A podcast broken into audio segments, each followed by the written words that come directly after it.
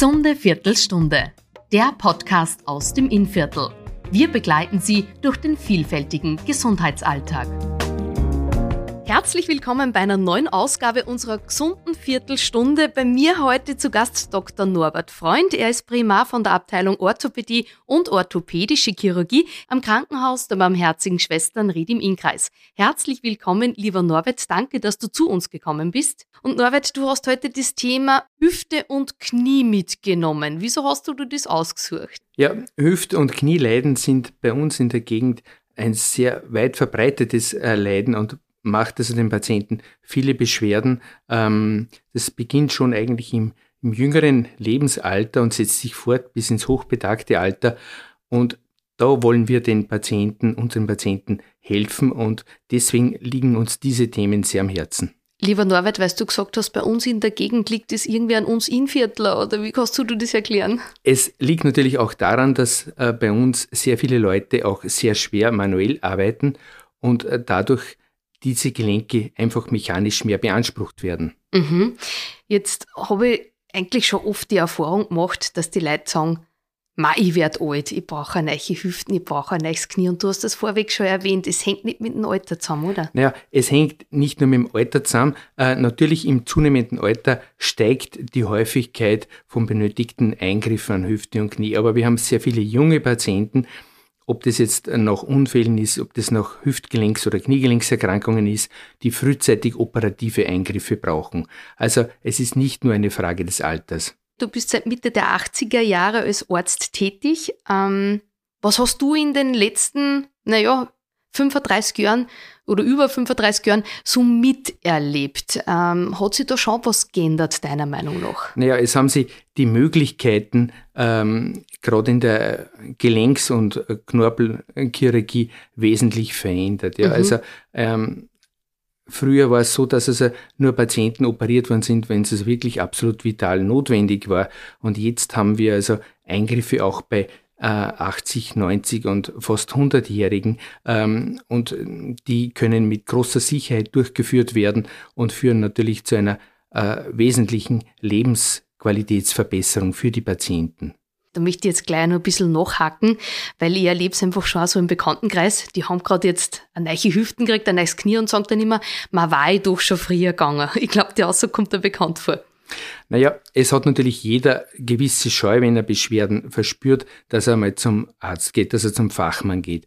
Aber entscheidend ist, dass man einfach frühzeitig bei den Beschwerden einmal eine Abklärung durchführt äh, mit Röntgen, mit klinischer Untersuchung und dann sieht man, wo hakt's denn, weil oft sind ja die Probleme sehr einfach zu behandeln oder einfach in den Griff zu kriegen. Das nach einer genauen Diagnosestellung kann man dann also mit medikamentöser Therapie, mit Physiotherapie, äh, mit Infiltrationen sehr viel äh, erreichen. Und ähm, das muss ja nicht immer gleich ein Gelenksersatz sein, der notwendig ist, mhm. sondern es gibt ja so viele ähm, konservative Möglichkeiten. Und erst wenn die konservativen Möglichkeiten ausgeschöpft sind, dann wird man operativ tätig werden. Und auch da äh, ist natürlich abgestuft von abhängig von dem, was notwendig ist. Ob das jetzt am Knie eine Arthroskopie ist, ein kleiner Eingriff, wo die Patienten durch diese äh, sogenannte Schlüssellochchirurgie sehr, sehr schnell am OP-Tag schon wieder aufstehen und gehen, äh, oder ob das eben dann mehr ist, Gleitflächenersatz oder ähm, Bandplastiken. Also da ist ja die Palette sehr, sehr groß. Mal ganz ehrlich, warten die Leute zu lang deiner Meinung nach? Ich glaube, dass eigentlich sehr viele Leute das so lang vor sich herschieben ähm, und dann wirklich zu lange warten, mhm. dass man frühzeitiger einfach viel besser den Griff kriegen könnte und dass auch die Lebensqualität der Patienten nicht so lange so beeinträchtigt wäre. Weil du die Lebensqualität angesprochen hast, okay, jetzt ist der Tag X, ich brauche ein neues Knie, ich brauche eine neue Hüfte. Wie lang dauert denn das? Wie lang muss ich denn rechnen, dass ich wieder mal sagen kann, ich gehe jetzt eine große Runde spazieren?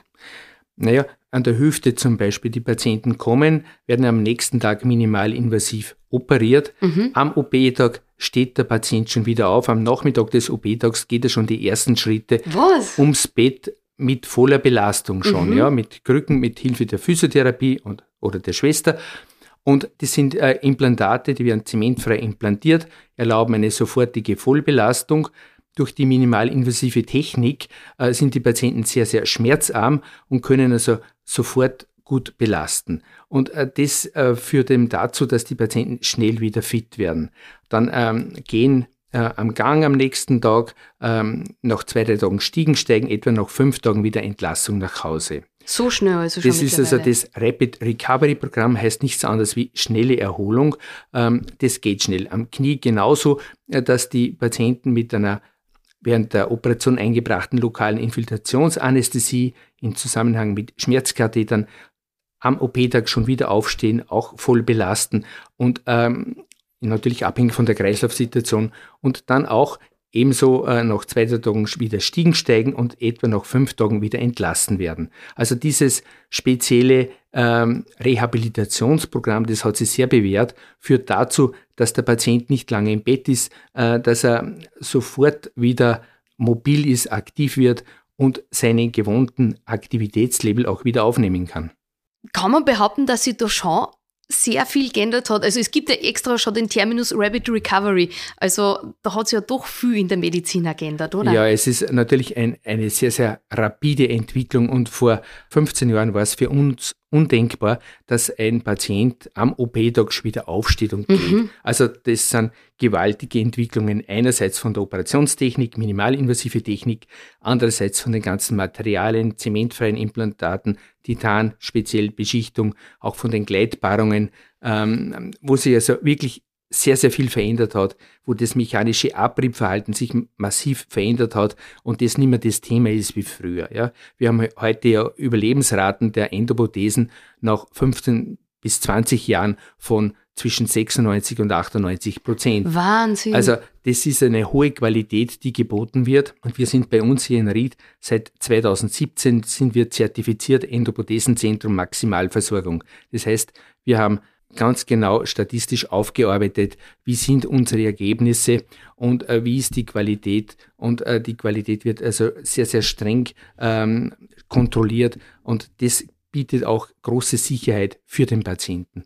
Wie lang kann ich dann jetzt in etwa rechnen, dass ich jetzt wirklich sage, ich kann meinen sportlichen Tätigkeiten wieder nachgehen? Ja, wir gehen davon aus, dass etwa nach drei Monaten das Implantatknöchern eingewachsen ist, mhm. sodass also dann wirklich eine zunehmende sportliche Aktivität möglich wird und ähm, dass etwa so nach sieben, acht Monaten die Patienten auch wieder ähm, wandern können, Radfahren können, äh, schwimmen können und äh, auch wieder, wenn sie Skifahren gekonnt haben, auch wieder ähm, Skifahren gehen dürfen. Ja.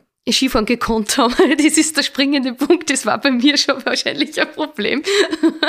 ähm, und generell kann man dann schon behaupten, wenn man wirklich ein sehr sportlich aktiver Mensch war, sollte man einfach nicht so lange warten, weil im Endeffekt geht es ja einem später wieder besser. Absolut, ja. Und wir haben natürlich auch wirklich Spitzensportler, auch Leistungssportler, auch Triathleten, die also mit dem künstlichen Hüftgelenk diesen Sport wieder ausüben, mhm. ja. Ähm, natürlich ähm, ist es nicht der Idealsport für den Patienten, aber es ist sehr viel möglich, ja. Also ähm, ich glaube, die Lebensqualität, die auch die, was Freizeitverhalten angeht, wird dadurch also wirklich wieder sehr, sehr gut werden, ja. Jetzt möchte ich gerne mal bei den Kleinsten beginnen. Du hast ja gesagt, es äh, kennt kein Alter, also Hüft- und Knieprobleme können schon bei den Jüngsten auftreten. Ähm, Gibt es da schon so Dinge, die man vielleicht beachten kann, schon bei den Kindern? Ich spreche jetzt Übergewicht und dergleichen an.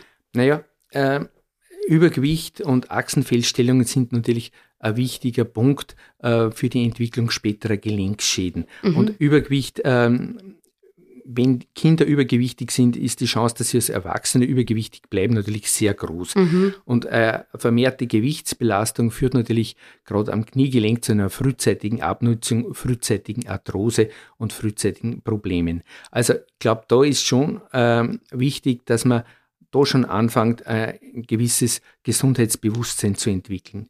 Genauso wie man sieht, dass Kinder Achsenfehlstellungen haben, schwere Knickblattfüße haben. Also da glaube ich, muss man schon schauen, dass rechtzeitig die statischen Gegebenheiten entsprechend behandelt werden. wenn ich Jugendliche beobachte und die Schuhwerk, also die da wirklich so reinknicken und einfach überhaupt keinen Halt haben, das macht schon noch ein bisschen aus, oder? Das macht natürlich Probleme. Das eine ist also das Schuhwerk, das entsprechend passend sein sollte. Und das andere ist natürlich auch ähm, die sportliche Aktivität, weil wir mhm. wissen halt, dass leider sehr viele äh, Kinder und Jugendliche viel zu wenig aktiv sind, viel zu wenig draußen herumtollen, heraus, draußen herumspielen ähm, und äh, körperlich aktiv sind. Und das ist natürlich eigentlich für die Entwicklung des Bewegungsapparates gerade im Wachstumsalter ganz, ganz schlecht. Du hast das Wort Arthrose angesprochen. Kommt das mit der Zeit? Kriegt man das irgendwann einmal oder bleibt man da ewig verschont? Die Arthrose entwickelt sich mit zunehmendem Alter immer mehr, also der mechanische Gelenksverschleiß. Aber es sind viele Faktoren, die eine Rolle spielen. Also genetische Faktoren spielen eine größere Rolle, wie man lange Zeit vermutet hat. Wie? Äh, also, kann man das vererben oder wie? Also familiäre Neigung zu, äh, zu einer Arthrose mhm. spielt eine große Rolle. Und dann sind es natürlich begleitend schon viele äh, Sachen. Einem die vermehrte mechanische Belastung, sei es also berufliche mechanische Belastung oder übermäßiger äh, Leistungssport kann einmal sowas machen, aber natürlich auch ähm, vermehrte Belastung durch Übergewicht kann frühzeitig dann ähm, eine Arthrose fördern. Und wenn man dann die genetische Neigung hat dazu und äußere Faktoren dazukommen, dann mhm. ist das natürlich besonders schlimm und eine Arthrose wird sich besonders früh entwickeln.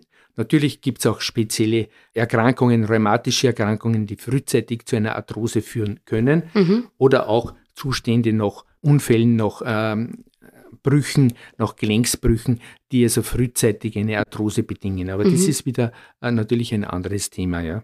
Und jetzt dann die Gegenfrage, kann man was dagegen machen? Naja, man kann, glaube ich, schon gesundheitsbewusst ähm, leben und vieles machen. Das fängt einmal bei der Ernährung an, dass man natürlich viele ungesättigt, mehrfach ungesättigte Fettsäuren zu sich nimmt, Omega-3-Fettsäuren, dass man viel Fisch, viel Gemüse, viel frische Sachen isst, ähm, dass man auch gewisse ähm, oder übermäßigen Fleischkonsum möglichst äh, reduziert, weil gerade im Schweinefleisch sind also Vorläufer von Entzündungsmediatoren Archidonsäure drinnen, mhm. die äh, mehr zu Gelenksbeschwerden dann führen. Ähm, dann eine Frage ist natürlich auch der Ausgleichssport, der äh, ganz, ganz wichtig ist äh, vom Dehnen der Muskulatur, vom Bewegen.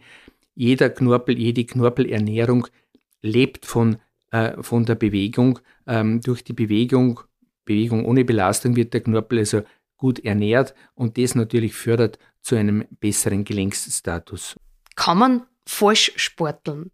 naja, man kann schon falsch sporteln, das ist schon richtig. Wenn man also einseitig Gelenke belastet durch immer wiederkehrende Bewegungen, kann das Probleme machen. Und das ist natürlich schon auch auf, Aufgabe äh, von Trainern, dass man also dieses sogenannte falsche Trainieren vermeidet, dass man also ähm, wirklich da die Bewegungsabläufe harmonisiert, dass man entsprechende Dehnungsübungen macht, Stabilisierungen macht und ähm, auf jeden Fall, dass man nicht einfach ähm, nur die Zähne zusammenbeißt und und über die Schmerzgrenze geht. Also es sind schon viele Faktoren, die im Training eine Rolle spielen, die wenn man sie nicht beachtet, zu Gelenksschäden oder vorzeitigen Schäden führen können.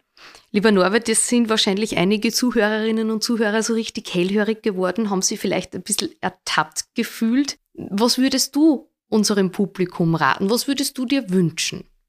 Naja, ich würde mir wünschen, ein bisschen bewusst äh, das anzugehen. Ja? Äh, wenn man spürt, dass ähm, Gelenksprobleme auf treten, dass man also nicht einfach das ignoriert, sondern einfach einmal abklären lässt, was ist denn ähm, die Ursache der Gelenksbeschwerden. Und dann kann man also frühzeitig ähm, schon entgegenwirken, bevor stärkere oder größere Schäden auftreten. Das wäre also im Sinne von Prophylaxe mal das ganz, ganz Wichtige. Und dann natürlich äh, gesunde Lebensführung, sei es also mit einem äh, vernünftigen Ausgleichssport, mit einer vernünftigen Ernährung, wäre also das große Thema um wirklich ähm, viele Schäden vermeiden zu können. Und letztlich, man braucht keine Angst vor einer OP haben. Letztlich, man braucht keine Angst vor einer OP haben und vor allem keine Angst vor einer frühzeitigen Abklärung, damit wir das rechtzeitig in die richtigen Bahnen bringen. Dann sage ich vielen herzlichen Dank für das informative Gespräch, lieber Norbert. Dir natürlich alles Gute und danke für die schönen Informationen. Ich bedanke mich vielmals. Dankeschön. Danke.